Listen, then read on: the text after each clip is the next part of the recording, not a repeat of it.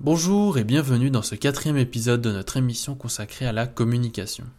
Nous allons dans cet épisode introduire une nouvelle facette importante de notre problématique, les risques et les dangers que peuvent représenter les réseaux sociaux et la communication sur ces différentes plateformes.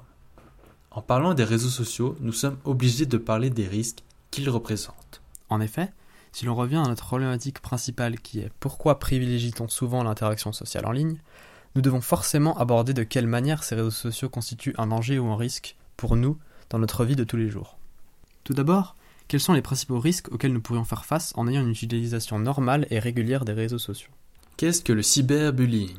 Le cyberbullying, ou en bon français cyberintimidation, correspond à plusieurs types d'éléments tels que l'exposition de leur intimité, le harcèlement et les menaces.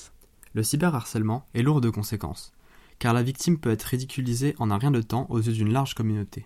Par ailleurs, rien n'est oublié sur Internet et les contenus publiés peuvent ressurgir à divers endroits.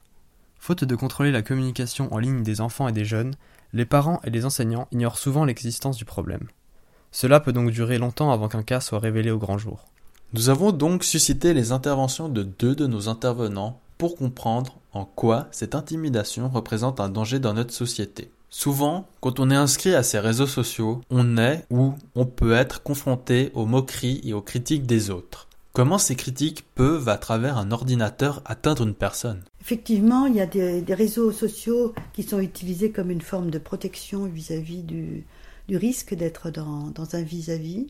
Mais il y a des réseaux sociaux où notre propre image est utilisée d'une façon que nous ne contrôlons plus. Il y a eu, comme vous le savez, moi aussi, de nombreux cas d'adolescentes dont la photo a été utilisée par des tiers qui ne faisaient pas partie de la relation inaugurale de la communication via ce, réseau social et qui s'en sont trouvés tout à coup démunis de leur propre image d'une façon telle qu'il y a eu des suicides qui ont été occasionnés par ce sentiment d'être tout à coup dévalorisé. C'est terrible parce que c'est insidieux, c'est anonyme. La personne qui fait ça n'a même pas le courage de vous dire en face qu'est-ce qu'elle qu'est-ce a à vous dire. Là, c'est une limite hein, de nos réseaux sociaux. On peut aussi citer la limite d'âge que beaucoup d'enfants ne respectent pas. Qu'est-ce qui pousse les gens à utiliser Facebook ou encore Twitter à un âge souvent très prématuré? Ils veulent grandir plus vite que la musique et ils, prennent comme exemple, par exemple mon filleul qui est en je dirais, il est en pré-adolescence, à 11 ans, ben lui, son modèle, c'est les grands, quoi. Alors les grands, ils font ça, ben lui, il est capable. Donc il y a un effet d'imitation et il y a un effet de vouloir grandir, de, de montrer qu'on est capable, qu'on est capable. Et à bien des égards, ils sont capables, c'est vrai. Du coup, est-ce dangereux? Oui, oui, oui, je suis tout à fait d'accord que c'est c'est dangereux et c'est euh, enfin soyons il faut, faut dire où, est le danger. C'est-à-dire le danger c'est la monomanie hein. C'est des monomaniaques. C'est-à-dire qu'ils ne savent faire que ça et qu'ils ne font que ça.